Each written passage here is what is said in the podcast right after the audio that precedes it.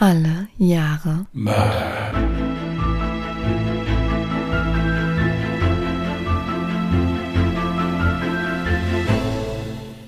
Herzlich willkommen zu Alle Jahre Mörder, der True Crime Podcast mit Christian, hallo. Und Jasmin. Hi. einen schönen Sonntag wünschen wir euch. Obwohl es heute Samstag ist. Schön verschneit, ja. Die Nordmantanne ist schon geschmückt wieder, ja. Bei uns hat es gestern Abend auch geschneit, aber es ist bei mir überhaupt nichts liegen geblieben, während ich gehört habe, dass in unserer Nachbarstadt ordentlich was liegen geblieben ist. Also hier ist auch alles weiß. Ist alles liegen geblieben hier. Hm. Äh, war spannend heute Morgen im Dorf. Muss, muss ich sagen. So an so gewissen Anhöhen. Ich war ein bisschen unterwegs. War schon lustig, doch, muss ich sagen. Aber es, es passt so langsam, fahren die Räumfahrzeuge durch und machen ein bisschen Platz. Sehr schön. Ich hatte aber auch gestern richtig Glück, denn ich bin gestern über 17 Kilometer gelaufen und hatte perfektes Wetter. Es war zwar eiskalt, aber ich hatte perfektes Wetter. Und kaum war ich zu Hause, hat es plötzlich angefangen zu schneien. Ja, mir geht das auch immer so, dass ich teilweise die Wohnungstür nicht finde und so und dann alles wieder ums Haus drumherum. Ja, äh, schon heftig. Nein, also Respekt. 17 Kilometer, absoluter Respekt.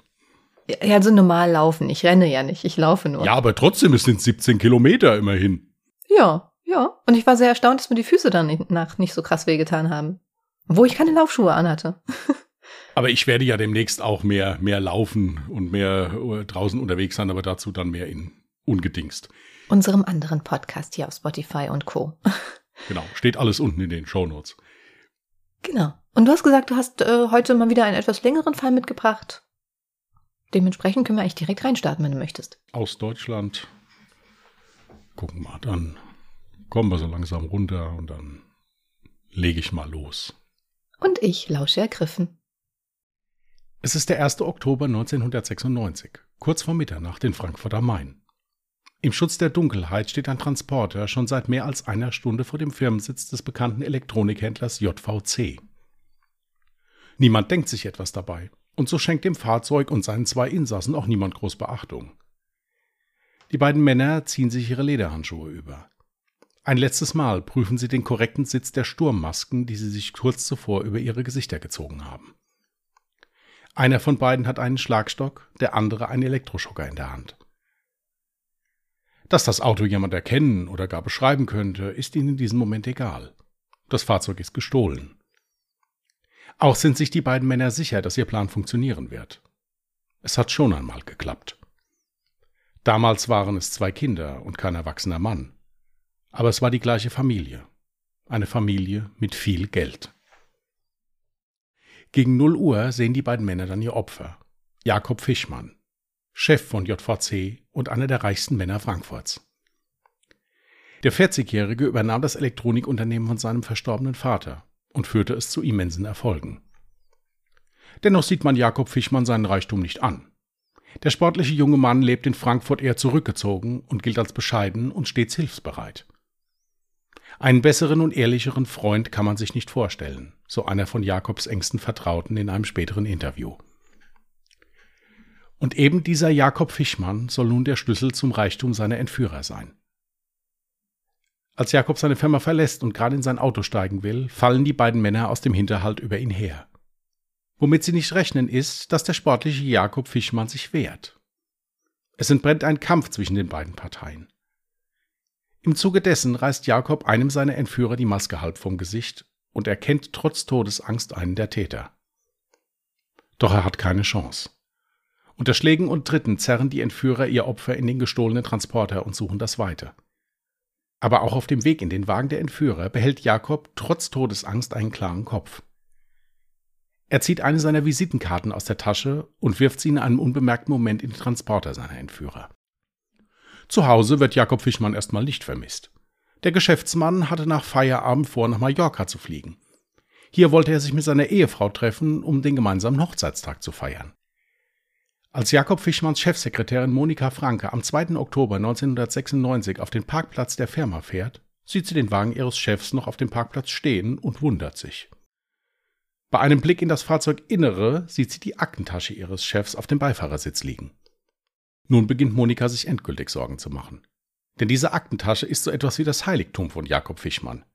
Er gibt sie niemals aus der Hand oder lässt sie schon gar nicht einfach irgendwo rumliegen. Obwohl sie eigentlich alle Termine ihres Chefs im Kopf hat, eilt Monika Franke schnell in ihr Büro und checkt den Terminkalender. Hier steht wie erwartet, dass Jakob Fischmann sich auf dem Weg nach Mallorca befinden müsse. Als Monika Franke dann auch noch den Anrufbeantworter abhört und eine Nachricht von Fischmanns besorgter Ehefrau hört, in der sie sagt, dass ihr Mann den gebuchten Flug nicht angetreten habe, ist sie endgültig besorgt. Da ein solches Verhalten nicht zu dem sonst immer zuverlässigen Jakob Fischmann passt, ruft Monika ohne lange zu zögern die Polizei und schildert ihre Erlebnisse dem Beamten. Es dauert nicht lange, bis eine Polizeistreife am Auto von Fischmann eintrifft. Die Beamten beginnen das Fahrzeug in Augenschein zu nehmen und finden im Wagen sowie davor Blutspuren. Die Kripo wird alarmiert, denn nun sind sich alle Beteiligten sicher, dass es sich hierbei um ein Verbrechen handeln muss. Die zutiefst besorgte Sekretärin Monika Franke sitzt währenddessen an ihrem Schreibtisch und wartet auf die ersten Ergebnisse der Polizei.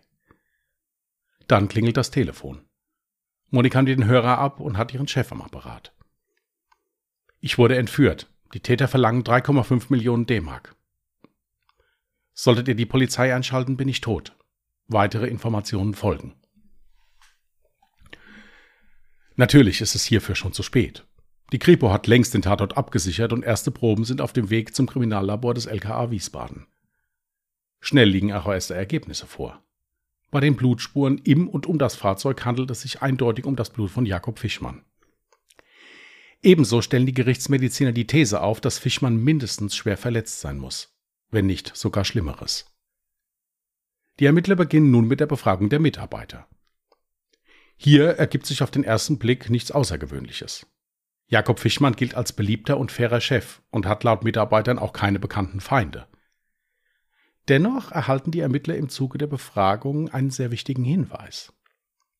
Einer der Mitarbeiter gibt an, zwei Tage vor der Entführung einen Transporter auf dem Firmenparkplatz gesehen zu haben. Dieser war falsch geparkt und erregte deswegen seine Aufmerksamkeit. Da der Transporter nicht zur Firma gehörte, hatte sich der Mitarbeiter sicherheitshalber das Kennzeichen notiert. Die Ermittler überprüfen das Kennzeichen und bekommen schnell heraus, dass der Transporter vor zwei Wochen in Offenbach gestohlen wurde. Die Polizei gibt eine Fahndung nach dem gestohlenen Fahrzeug heraus und findet den Wagen dann auch schnell. Sofort beginnt die Spurensicherung mit ihrer Arbeit und versucht festzustellen, ob es sich bei dem gefundenen Transporter tatsächlich um das Tatfahrzeug handelt. Nachdem die Ermittler den Transporter gründlich durchsucht haben, stellen sie neben einer Zigarettenkippe auch eine zerknüllte Visitenkarte von Jakob Fischmann sicher. Nun hat die Polizei Gewissheit. Jakob Fischmann wurde mit diesem Transporter entführt. Aber wie geht es ihm jetzt? Lebt er überhaupt noch? Und wer sind die Täter? Zum aktuellen Zeitpunkt kann leider keine dieser Fragen beantwortet werden. Die Ermittler sind darauf angewiesen, dass die Entführer sich melden. Doch zuerst meldet sich Jakob noch einmal telefonisch. Jedoch nicht persönlich, sondern lediglich durch eine mit dem Rekorder aufgenommene Nachricht. Dies ist eine Tonkassette. Ein persönlicher Anruf von mir ist den Leuten zu gefährlich. Sie erhalten einen Anruf bezüglich der Geldübergabe. Wenn die Polizei eingeschaltet wird, wird die Übergabe sofort abgebrochen und ich bin tot. Die Stimmanalytiker des LKA erkennen anhand der Stimme, dass Jakob Fischmann schwer verletzt sein muss. Diese Vermutung wird auch aufgrund der am Tatort gefundenen Beweise untermauert. Seine abgerissene Armbanduhr lag neben seinem schwarzen BMW inmitten vieler Blutspritzer, die sich auch auf das Innere des Fahrzeugs ausbreiteten. Kurze Zeit später melden sich die Entführer bei Jakobs Bruder und seiner Familie. In dem per Post zugestellten Brief fordern sie 3,5 Millionen Mark Lösegeld für das Leben von Jakob Fischmann. Jakobs Bruder David liest den Brief voller Sorge. Und diese Sorge ist ihm leider nicht fremd. Fünf Jahre zuvor wurde sein kleiner Sohn gemeinsam mit einer Klassenkameradin entführt, und auch hier wurde ein hohes Lösegeld gefordert. Nachdem die Familie gezahlt hatte, wurden die Kinder zum Glück wieder freigelassen. Art und Formulierung des Briefes lassen bei Jakobs Bruder keinen Zweifel offen, dass es sich hierbei um die gleichen Entführer handeln muss. Er sollte Recht behalten. In dem Brief wird die Familie angewiesen, das Lösegeld an den Durchgang einer Schallschutzwand auf der A3 zu platzieren und dann den Übergabeort zu verlassen. Nochmals ergeht in dem Schreiben der Hinweis bzw. die Drohung, nicht die Polizei einzuschalten, da Jakob dies sonst mit seinem Leben bezahlen müsse. Die Familie und die Ermittler sind sich einig, dass sie erst ein Lebenszeichen des Entführten haben wollen, bevor sie Lösegeld bezahlen. Also platzieren sie am besagten Treffpunkt eine Nachricht für die Entführer mit eben dieser Bitte. Nachdem der Koffer mit der Nachricht platziert wurde, verlässt der Überbringer den Übergabeort. Das SEK wartet derweil auf der anderen Seite der Schallschutzwand, um den Täter zu ergreifen. Aber sie schaffen es nicht. Zwar kommt ein Fahrzeug am Übergabeort an, jedoch kann die Polizei nicht zugreifen, weil die Entführer vorher die Tür der Schallschutzwand mit einem Stück Holz verbarrikadiert hatten. Alle Beteiligten sind nun in großer Sorge, dass Jakob diese missglückte Übergabe mit seinem Leben bezahlen müsse. Ein kleiner Funke Hoffnung keimt auf, als erneut ein Brief bei Familie Fischmann eingeht. Die verschlüsselte Nachricht lautet wie folgt. Ich lade Sie zu einer Geburtstagsparty ein. Begeben Sie sich auf die A3 132. Bringen Sie vier Millionen Geschenke mit, sonst sehen Sie Ihren Teddybär nie wieder. Die Entführer fordern nun also vier Millionen Mark. Und sie haben einen neuen Übergabeort angegeben. Einen Rastplatz bei Kilometer 132 auf der A3. Familie Fischmann möchte nun kein Risiko mehr eingehen und deponiert das Geld in einem Koffer wie verlangt auf dem Autobahnrastplatz. Verdeckte Ermittler der Polizei und des LKA haben sich auf und um den Parkplatz positioniert. Ihnen fällt ein Geländewagen mit polnischem Kennzeichen auf, der neben dem Koffer anhält. Als der Wagen wegfährt, ist auch der Koffer weg. Die Polizisten nehmen sofort die Verfolgung auf, aber die Täter entkommen erneut. Bei ihrer Nachbesprechung machen die Beamten allerdings eine wichtige Entdeckung. Auf dem Videomaterial ist zu sehen, wie ein Geländewagen mit polnischem Kennzeichen auf den Rastplatz fährt. Verlassen tut den Rastplatz aber derselbe Geländewagen mit deutschem Kennzeichen. Die Ermittler überprüfen das Nummernschild und erzielen einen Treffer. Bei dem fraglichen Fahrzeug handelt es sich um den Wagen von Rainer Körpen. Dieser ist keinesfalls ein Unbekannter für die örtlichen Behörden. Nach vorne hin ein fleißiger Malermeister, in Wirklichkeit ein absoluter Schwerverbrecher. Rainer Körpen saß vor einigen Jahren schon einmal wegen Körperverletzung mit Todesfolge für elf Jahre hinter Gitter. Und das auch nur, weil man ihm nicht einwandfrei nachweisen konnte, dass er seine damalige Ehefrau im Streit brutal zusammengeschlagen und anschließend in der Badewanne ertränkt habe. Auch eine Auseinandersetzung mit einem Drogendealer in einer Kneipe, bei der dieser zu Tode kam, konnte man Rainer Körpen im Endeffekt nicht so nachweisen, dass es für eine Verurteilung vor Gericht ausreichen sollte. Dies waren nur einige der Delikte, die Rainer Körpen im Laufe seines kriminellen Lebens zur Last gelegt wurden. Und eben dieser Rainer Körpen ist jetzt mit seinem Fahrzeug am Übergabeort gesehen worden. Die Ermittler suchen nach Verbindungen zum Opfer und werden schnell fündig. Rainer Körpens jetzige Ehefrau arbeitet seit Jahren in der Firma der Familie Fischmann als Buchhalterin. Ihr war es auch zu verdanken, dass Rainer Körpen den einen oder anderen Malerjob in den Firmenräumen von JVC erhalten hatte. Die Polizei ist sich sicher, den Täter gefunden zu haben. Aber wie sollen die Beamten am besten vorgehen? Nach einer kurzen Beratung entscheidet sich die zuständige Soko, dass Rainer Körpen vorerst nur observiert wird, um das Leben von Jakob Fischmann nicht zu gefährden. Zeitgleich durchsuchen Polizeibeamte das Grundstück der Eltern von Rainer Körpen. Im Garten hinter dem Haus, circa ein Meter tief in der Erde, werden sie fündig. Hier hatte Körpen das erbeutete Lösegeld vergraben. Die vier Millionen in tausend Markscheinen sind fast unangetastet. Lediglich zwei Scheine fehlen. Wie die Ermittlungen der Polizei ergeben, hatte Rainer Körpen kurz zuvor seiner Frau einen 1000-Markschein zum Geburtstag geschenkt. Jetzt haben die Ermittler genug Beweise. Rainer Körpen wird festgenommen. Doch wer war sein Komplize? Lange brauchen die Beamten nicht zu suchen, um diesen zu finden. Es ist Sven Körpen, Rainers Sohn. In den ersten Verhören streitet Rainer Körpen alles ab. Schon hier fällt den Ermittlern die unheimliche Kaltblütigkeit des Verdächtigen auf. Seine Antworten sind lautstark, ja, fast schon einschüchternd. Es ist Rainer Körben sofort anzumerken, dass dies nicht sein erstes Verhör ist. Als er mitbekommt, dass sein Sohn auch verhaftet wurde, macht er eine Aussage, in der er Sven Körpen schwer belastet. Sein Sohn sei der alleinige Initiator der Entführung und der anschließenden Gelderpressung gewesen. Er selbst habe davon nichts gewusst und seinem Sohn lediglich beim Vergraben des Lösegeldes geholfen. Sven hingegen belastet seinen Vater, die Taten begangen zu haben. Er sei von Rainer Körben zur Mithilfe gezwungen worden, da dieser gedroht hatte, ihn sonst umzubringen. Beide Verdächtigen äußern sich leider nicht über den Verbleib von Jakob Fischmann. Auch Rainer Köppens Frau nehmen die Ermittler genau unter die Lupe. Wusste sie von den Taten oder war sie gar beteiligt? Hierüber ist sich die Soko uneinig. Und das soll auch bis zum heutigen Tag so bleiben.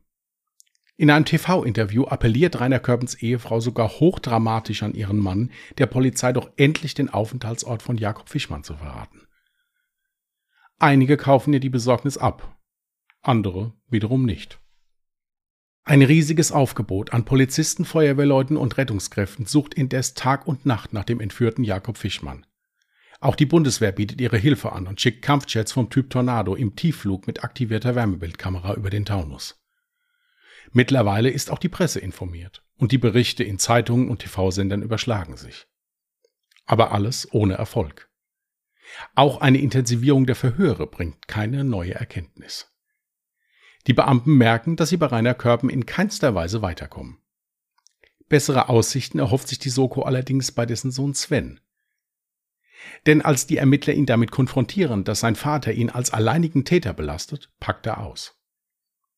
Nach und nach kommen die Ermittler stückchenweise an die wichtigen Informationen, nach denen sie schon so lange gesucht haben.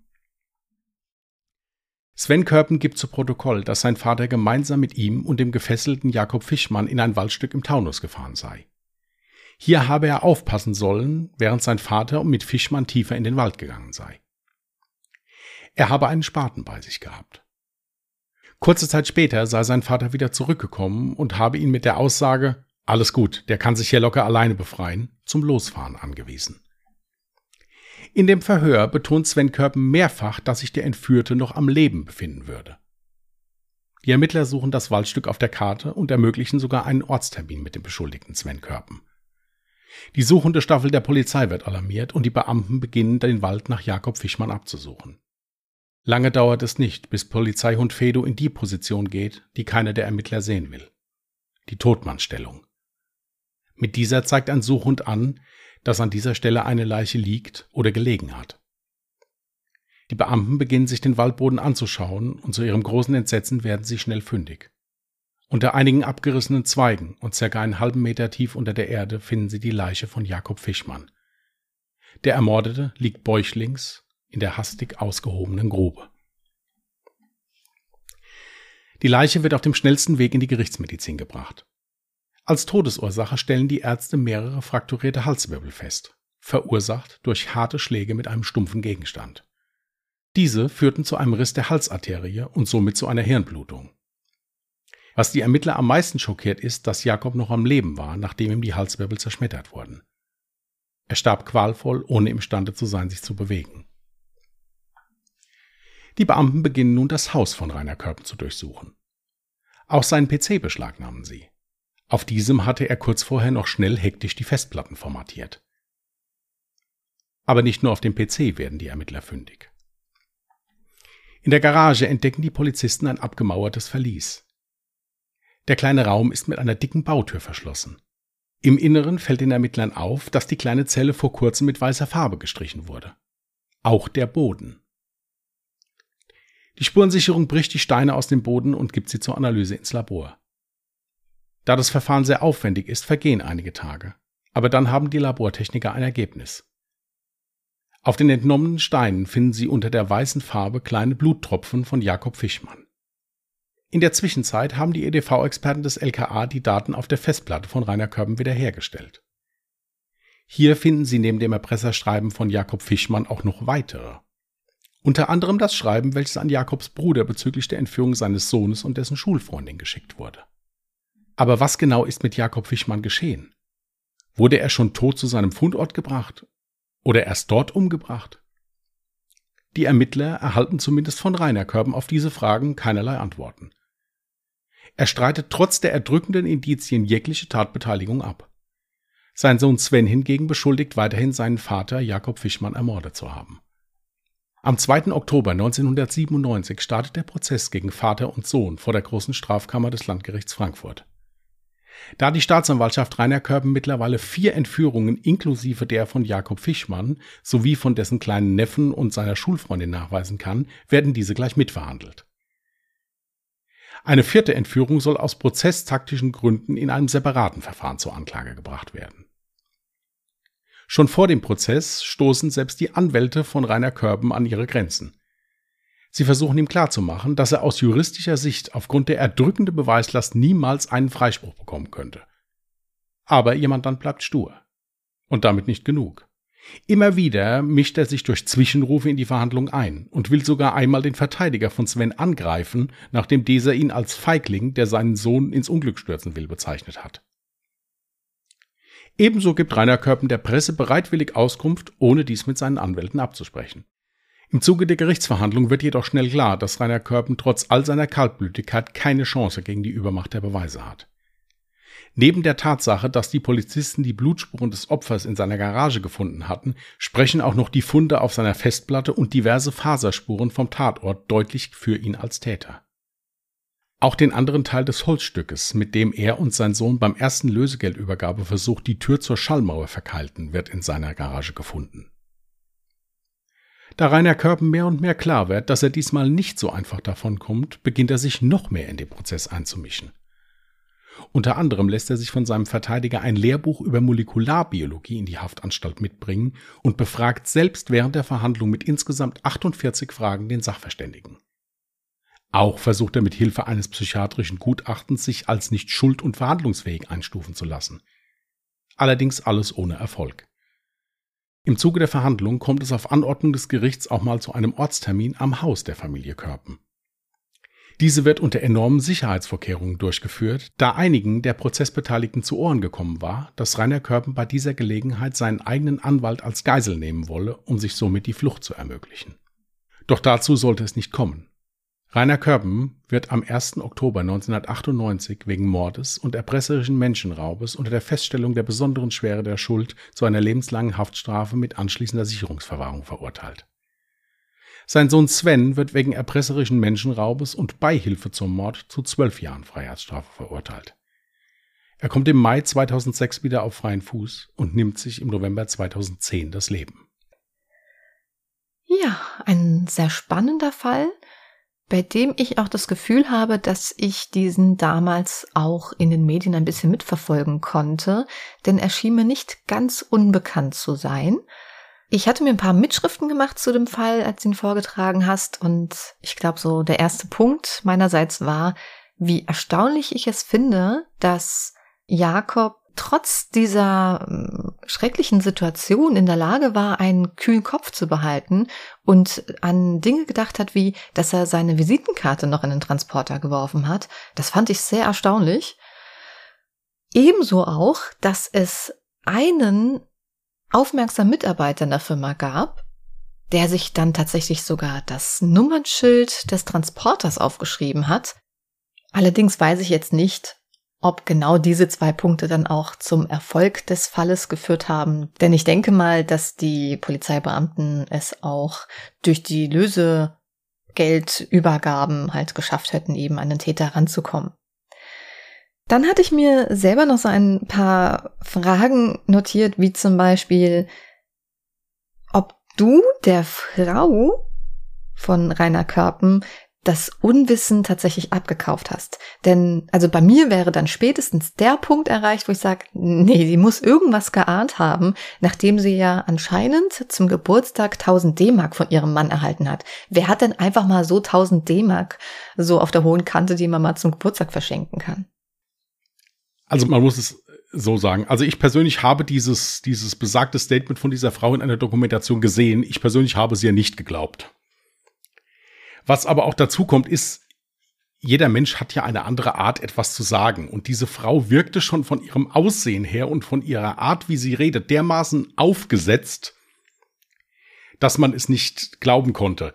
Ich denke, das ist die, das ist meine Meinung und auch die vom einen Teil der Soko. Der andere Teil der Soko sagte, die Frau wusste bestimmt, dass ihr Mann kriminell war, weil eben dieser Punkt mit diesen 1000 Mark zum Geburtstag geschenkt bekommen.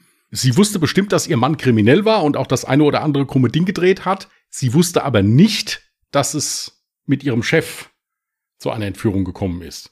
Andererseits kann ich das auch nicht verstehen, wenn der Chef in der Garage eingesperrt ist, muss ich sowas ja eigentlich mitkriegen. Man weiß natürlich halt auch nicht, was in diesem Hause so abgegangen ist, weil, und das hast du während dieser kompletten Verhandlung und auch während Statements gehört, dieser Rainer Körpen war ein oder ist ein dermaßen herrischer und dominanter Mensch. Und sicher auch manipulativ. Der brauchte nicht viel zu manipulieren, der war einfach so brutal und dominant, dass da gar keiner was gefragt hat. Der, die sind einfach mitgelaufen dann, aus lauter Angst. Hm.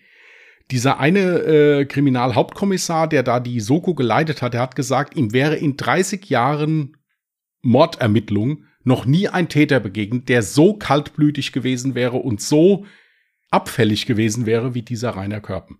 Hm. Es war sogar so, dieser vierte Entführungsvers diese vierte Entführung, die sollte ja auch noch verhandelt werden. Die ist bis heute nicht verhandelt worden.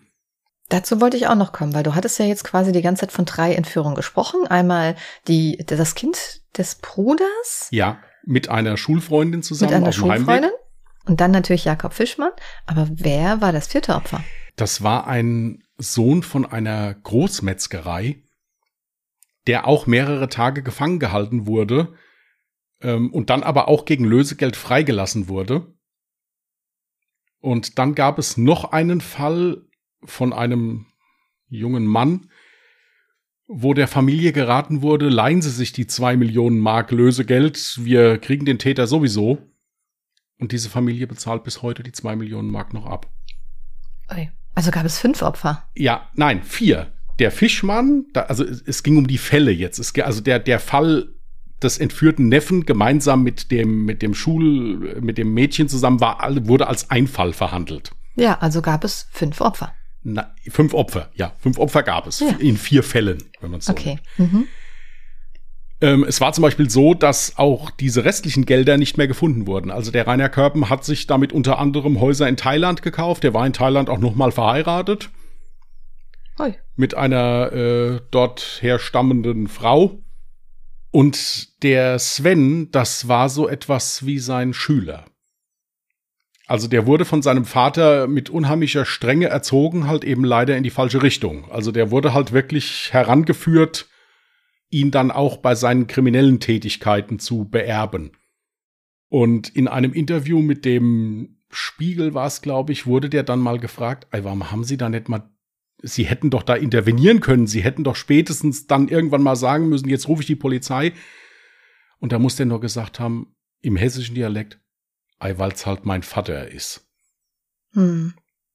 Also der hat ein enormes Machtpotenzial ausgestrahlt und das sieht man auch wirklich, wenn man jetzt das Foto sich von dem anguckt oder auch mal so einen Bericht guckt. Der eine Rechtsanwalt von ihm, der ist ein bekannter Rechtsanwalt aus Frankfurt, der ist auch interviewt worden, der hat gesagt, er wäre gegen den nicht angekommen. Er hätte dem gesagt, sind Sie doch vernünftig, wir kommen hier nicht mehr raus. Es funktioniert nicht mehr. Wir müssen jetzt mit denen verhandeln, irgendeinen Deal machen. Nichts. Der hat gesagt, ich bin un ich bleibe unschuldig, wir bleiben bei der Aussage. Und der Rechtsanwalt vom Sohn, ist auch ein ganz bekannter Rechtsanwalt aus Frankfurt, der wirklich auch einen kühlen Kopf hat immer. Der sagte, ja, ja, er hätte den dann versucht, hätte den provoziert, bewusst halt, und gesagt, was sind Sie für ein Feigling? Gucken Sie mal, wie Ihr Sohn hier sitzt. Sie wissen, dass, dass Sie das waren sagt er, da wäre der aus dem Stuhl hoch und wollte wirklich dem ans Leder.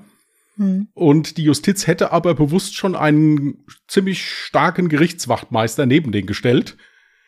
Und der hätte den dann wieder auf den Stuhl gedrückt. Und also der hat wirklich bis zum Schluss, äh, hat der, hat der sich nicht erweichen lassen. Es ist auch nicht klar, wie der umgebracht wurde. Ja, also damit hast du mir jetzt auch schon ein paar Fragen jetzt äh, vorweggenommen, die ich mir noch notiert hatte, was jetzt zum Beispiel mit dem Geld der ersten Entführung passiert ist, also zumindest jetzt von dem Bruder des Opfers und ähm, dem Kind. Ähm, was für mich trotzdem nicht nachvollziehbar ist, dass man nach so vielen Entführungen und erfolgreichen Lösegeldübergaben dann dennoch irgendwie immer mehr will und mehr braucht, aber ist okay. Dann hatte ich mir nämlich noch notiert, ob du dem Sohn abkaufst, dass er ja, dass er mehr oder weniger ja dazu verleitet wurde, dazu gedrängt wurde und dass er glaubte, dass Jakob Fischmann noch lebte zu dem Zeitpunkt. Denn ich hatte auch so ein bisschen den Eindruck, so wie du es auch gerade geschildert hast, dass der Vater höchst manipulativ war, beziehungsweise so dominant, dass er ihn in diese Richtung getrieben hat und mehr oder weniger aus ihm so seinen Nachfolger machen wollte. Und dann hatte ich sogar noch diesen Gedankengang, dass er vielleicht recht haben könnte, dass Jakob Fischmann noch gelebt hat und eventuell, ob ich weiß nicht, ob das möglich ist, das hätte ja dann die Rechtsmedizin ähm, sicher sagen können, ob es nicht so hätte sein können, dass er schon bei der Entführung eine Verletzung bekommen hat, hast du ja gesagt, am Halswirbel.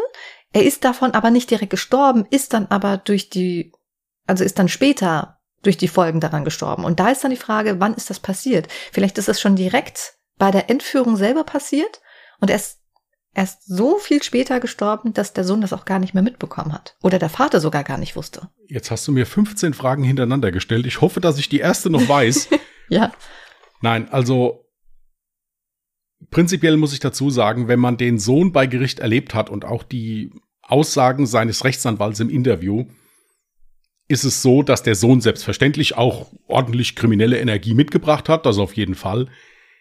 Nichtsdestotrotz glaube ich, ist wie gesagt jetzt nur meine Meinung, ist nicht belegt. Glaube ich, dass der Jakob Fischmann schwer verletzt allerdings noch am Leben war, als die mit dem in den Wald gefahren sind. Mhm. Es gibt auch eine Quelle, die sagt, dass, deswegen habe ich es auch extra nochmal erwähnt, dass der Vater den mit dem Spaten, den er dabei hatte, erschlagen hat. Mhm. Das konnte man aber, wie gesagt, nicht nachweisen. Dieser Spaten wurde nicht gefunden und es hat auch keine eine Aussage getroffen, wie der Mann umgebracht wurde. Es gibt eine Quelle, die besagt, der ist auch nur umgebracht worden, weil während der Entführung hat er es ja geschafft, dem Vater die Maske halb vom Gesicht zu reißen und hat den erkannt. Ja. Weil man ja dazu sagen muss, dass die anderen Opfer, die entführt wurden von Rainer Körben oder auch gemeinsam mit seinem Sohn, das ist ja nicht so ganz klar, sind ja alle wieder freigekommen. Also dem ging es ja wirklich nur um das Geld mhm. vorher. Hier war es halt zum einen so, dass sich der Jakob Fischmann erheblich zur Wehr gesetzt hat, womit die nicht gerechnet haben. Da stand, war auch in so einem äh, Interview, hieß auch, ja, die haben gedacht, hier, das reiche Kerlchen hier, der wird, hat sich im Leben noch nie geprügelt. So nach dem Motto, der wird sich schon nicht wehren, aber der war sehr sportlich und hat sich durchaus zur Wehr gesetzt. Und ähm, ich denke, das ist der Grund, warum er das im Endeffekt nicht überlebt hat gehe ich mal davon aus. Hauptsächlich, weil er halt, denke ich mir, den äh, Rainer Körpen identifizieren konnte, weil dieser ja auch schon Malerarbeiten in dem Haus, also in dem Firmensitz gemacht hat und er vielleicht auch die Frau gekannt hat. Ja. Also hat er die Maske von Rainer Köppen so ja. heißt es, wie gesagt, in einer Quelle. Ich kann das Hätte ja genauso gut ja. sein können, dass es äh, dann die Maske des äh, Kindes war. Hast du nicht, gar nicht gesagt, ob es jetzt die Maske von Rainer Nein, also laut der Quelle, die ich habe, auf die ich mich jetzt auch hier nur berufen kann, weil das ja alles Mutmaßungen sind, mhm. hat er dem Rainer Körpen die Maske halb vom Gesicht gerissen und konnte den somit identifizieren. Was man ja auch hinterher nicht nachprüfen kann, weil man ja den Jakob Fischmann ja nicht mehr fragen konnte. Ja, also es gibt dazu dann natürlich diese zwei Möglichkeiten. Entweder es war ein gezielter Mord, weil er eben den Täter erkannt hatte, oder aber es könnte sich tatsächlich um einen Unfall gehandelt haben. Es kann ja ebenso gut sein, dass er mit ihm in den Wald gefahren ist und ihm da mit dem Spaten eins über den Kopf gezogen hat, einfach nur, um ihn erstmal bewusstlos zu bekommen, mit dem Hintergedanken, na ja, wenn er zu Bewusstsein kommt, dann ist er in der Lage, sich selbst zu befreien, kann halt ne, dann weglaufen. Kann beides sein. Was da aber dagegen spricht, ist, dass äh, die beiden während ihrer Fahrt in den Wald und während der Verbringung tiefer in den Wald nicht maskiert waren. Das heißt also, dann hätte er ihn ja spätestens identifizieren können. Ach so, ja, das hast du nicht dazu gesagt. Hier, wie gesagt, es gibt bei diesem Fall, so interessant er ist, gab es da einige Probleme. Zum Beispiel war es bei mir auch so, wenn du dir verschiedene Quellen durchgelesen hast, dasselbe, worüber du eben gestolpert bist, ja, drei Verfahren, vier Verfahren, fünf Verfahren, wie viel Opfer? Mhm. Das steht auch überall anders. Ich habe es jetzt mal aus dem En gros der Aussagen zusammengefasst. Nach wie vor, diese Aussage, dass die in den Wald gefahren sind und der den da erschlagen hat, ist für mich stimmig. Dass dieser Mann bestimmt schon schwerst verletzt war nach der Entführung und sich der Zustand natürlich auch in diesem kleinen Verlies da deutlich verschlechtert hat auch noch, gehe ich hundertprozentig auch von aus. Also es war eine mega brutale Tat, muss man wirklich so sagen. Alles in allem. Ja. Dann hatte ich aber auch schon gar nicht verstanden, warum man Rainer Karpen den Mord an seiner Ex-Frau nicht eindeutig nachweisen könnte, weil du hast ja gesagt, brutal zusammengeschlagen und dann auch noch in der Badewanne ertrunken. Es, es wird auch noch geschmackloser. Ähm, der hat seine Frau also wirklich in einem Streit brutal zusammengeschlagen. Und man geht davon aus, dass er die Frau dann mehr oder weniger bewusstlos so in die Wanne gelegt hat, dass sie da drin ertrunken ist. Er selbst ist mit seinen Kindern, nachdem das war, auf den Rummelplatz gegangen, ist wiedergekommen, hat dann den total schockierten Ehemann gespielt, der seine tote Frau aufgefunden hat, hat dann die Polizei in den Rettungsdienst gerufen.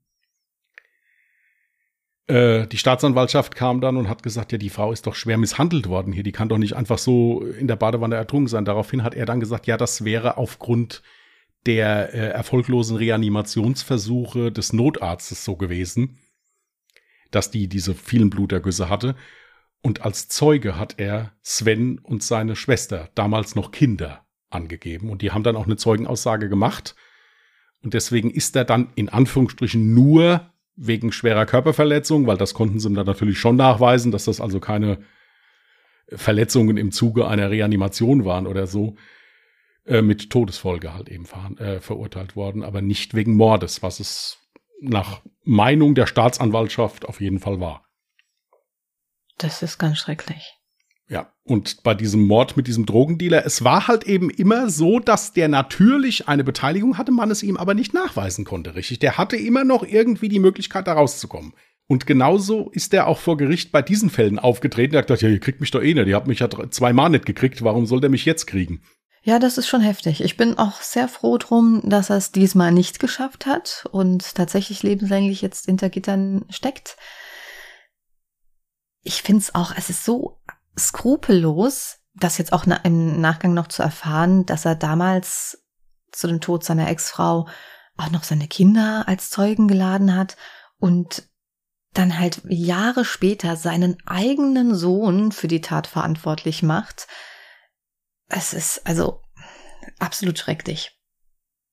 Aber wie hat er denn tatsächlich versucht, sich dann da irgendwie rauszuwinden? Du hast ja auch äh, von Sachbüchern zu Molekularbiologie gesprochen. Was hat er, was war denn da sein ja, Versuch? Also es, es war so, dass dieses Stück Holz, womit zum Beispiel diese Tür verkeilt wurde bei dem ersten Übergabeversuch, das wurde in ein Labor geschickt, weil das Gegenstück zu diesem Holzkeil wurde in der Garage von Rainer Körpen gefunden. Und da hat dann der Gutachter ein Gutachten gemacht und gesagt, das ist das gleiche Stück Holz. Also das ist hier rausgenommen worden. Plus natürlich auch diese ganzen Untersuchungen von Blut unter der Farbe und so weiter, von Faserspuren am Tatort. Und daraufhin hat dann der Rainer Körpen äh, versucht, mit diesen Fragen aus einem Lehrbuch, die eigentlich zum Großteil gar nichts mit der eigentlichen Tat zu tun hatten, diesen Gutachter als unglaubwürdig hinzustellen. Mhm. Der hat also versucht, dem Gutachter Fragen zu stellen, in der Hoffnung, dass der Gutachter diese Fragen nicht beantworten kann. Und wollte dann damit dem Gericht signalisieren, ja, der hat doch eh keine Ahnung hier. Aber dieser Gutachter, ja, der hat einen kühlen Kopf bewahrt. Ja, und hat dann gesagt, ja gut, dann habe ich halt die 48 Fragen beantwortet. Und hab zum Schluss dann gesagt, es ändert trotzdem nichts an der Tatsache, dass sie, dass sie das waren oder so. Ich wollte gerade sagen, es ist halt trotzdem ein absolut schlechter Versuch, weil ja auch auf seinem PC dann diese ganzen Erpresserschreiben ja auch gefunden wurden. Wie will er das denn bitte erklären? Ja, es, wie, wie gesagt, der, aber bei dem ist wirklich so, das ist das typische Beispiel für mich jetzt von einer narzisstischen Persönlichkeit. Der hat das nicht akzeptiert, dass die ihn jetzt kriegen. Ja, da hat er ein bisschen falsch mitgerechnet. Zum Glück ist es ja dann noch so passiert. Mein letzter Punkt, den ich mir notiert hatte, war, dass wenn sein Sohn Sven Köppen wirklich, ja, ich sag mal, ansatzweise unschuldig war und sich mehr oder weniger eigentlich dazu überreden lassen hat, Jakob zu entführen und selbst das alles gar nicht wollte, dann ist es schon schrecklich, dass dieser Sohn dafür dann zwölf Jahre selbst in Haft sitzt. Aber jetzt zu der Begründung, warum er sich dann selbst das Leben genommen hat, hast du jetzt wahrscheinlich nichts gefunden. Nein, habe ich nichts gefunden. Ähm, ist leider nur mal so vermerkt im Nachgang. Im Prinzip mhm. halt, dass er sich dann 2010 selbst das Leben genommen hat. Ja, also ich denke mal, er wird schon schuldig gewesen sein. Er wird schon gewusst haben, was da passiert ist. Was ich ihm abkaufen könnte, wäre vielleicht die Tatsache, dass er wirklich zu dem Zeitpunkt, wo er in den Wald gegangen ist, dass er da vielleicht noch gelebt hat Er hat sich höchstwahrscheinlich gedacht, dass was der Vater getan hat, aber wollte es vielleicht auch gar nicht wirklich wahrhaben. Ja, also wie gesagt, unschuldig ist er auf keinen Fall. Natürlich hat er schwer unter der Fuchtel seines Vaters gestanden und denke ich mir, hat auch in seinem früheren Leben gelernt, dass man seinem Vater da am besten nicht widerspricht, wenn der irgendwas am Machen ist. Aber nichtsdestotrotz muss es da halt auch Grenzen geben. Ja, und wenn ich jetzt merke, okay, mein Vater ist jetzt gerade im vollen Zuge hier jemanden umzubringen, spätestens dann muss ich die Reißleine ziehen. Weißt du, wie alt Sven war zum Tatzeitpunkt? Äh, Mitte, Ende 20, aber nagel mich da jetzt nicht fest. Okay. Der hatte ja eigentlich gar keine, ja, keine Zukunft. Ich meine, wenn du wirklich seit Kind auf mit solch einem Vater aufwächst, der so skrupellos durchs Leben geht und die eigene Ehefrau umbringt, die Kinder nutzt, um eine Falschaussage zu tätigen, das weiß ich nicht. Das prägt dein Kind ja auch. Ne? Gut, er hätte jetzt natürlich nach seiner Haftentlassung die Möglichkeit gehabt, ein anderes Leben zumindest zu beginnen, weil der Vater ja lebenslang in Haft ist. Mhm. Ja, mit Sicherungsverwahrung. Aber natürlich, natürlich ist sowas nicht einfach klar. Man, man darf den jetzt natürlich hier auch nicht verharmlosen. Ich gehe davon aus, dass es nicht sein erstes Verbrechen war. Ich gehe davon aus, dass der bei den anderen Entführungen auch in irgendeiner Form beteiligt war. Ja, weil es wirklich so ist, da äh, geben sich mehrere Quellen gegenseitig recht. Das war der Lehrjunge von dem. Ja, aber das ist ja auch was anderes, ob du jemanden entführst, dein Lösegeld bekommst, happy bist und es allen gut geht, weißt du? Also klar, natürlich ist es eine Straftat, ja, ja. aber es ist immer noch mal was anderes, als wenn jemand dabei ums Leben kommt. Das auf jeden Fall. Und das ist auch das Einzige, was ich dem Sven Körpen abkaufe, dass er nicht gedacht hat oder auch nicht wollte, dass der da ums Leben kommt. Der wollte es genauso wie vorher auch. Wir kriegen ganz viel Geld und können mhm. da in Saus und Braus leben. Genau, so dachte ich das auch. Und das ist, das ist das Einzige, wozu ich mich vielleicht noch hinreisen lasse. Mhm. Aber dass der nur auf gut Deutsch Befehle ausgeführt hat und überhaupt keinen eigenen Willen hatte, das glaube ich dem leider nicht. Also da, da habe ich nicht geglaubt, er ist ja nicht mehr am Leben. Ja. Nun gut, ein sehr interessanter Fall. Dankeschön. Und ja, wenn du möchtest, können wir es dann zusammenpacken. Ach so, Bilder hast du mir auch schon in die Dropbox ja. gelegt, habe ich schon gesehen. Von natürlich Rainer Körpen und auch Sven Körpen und auch dem Opfer Jakob Fischmann. Und diese Bilder werdet ihr natürlich auch auf Instagram und auf Twitter wiederfinden können. Ihr findet uns auf Instagram unter Mörder mit OE geschrieben oder auf Twitter unter Morde. Dort könnt ihr dann in den Kommentaren gerne euer Feedback zu diesem heutigen Fall niederlassen oder ihr schreibt uns auch gerne eine E-Mail mit eurem Feedback an. Contact at allejahremörder.de, Mörder auch mit OE geschrieben. Genau. Ich habe schon gesehen, du hast da gerade fleißig getippt. Bist du schon am Jahre raussuchen? Ja, ich habe noch meine Schreibtastatur hier und die ist so laut. Deswegen habe ich das jetzt Achte mal. nur darauf, dass du die Aufnahme nicht wieder stoppst. Nein, nein, nein. Ich kann es auch gerne zugeben. Es, wir mussten äh, den zweiten äh, Teil des Falles leider noch mal aufnehmen. Ich habe irgendwie die Aufnahme gestoppt. Ich weiß bis jetzt noch nicht wie. So, ähm, dann gucken wir mal. 1999. Dir scheint das Jahr zu gefallen, denn das hattest du schon zweimal, aber ich hoffe, du findest noch einen dritten guten Fall. Gib mir Mühe.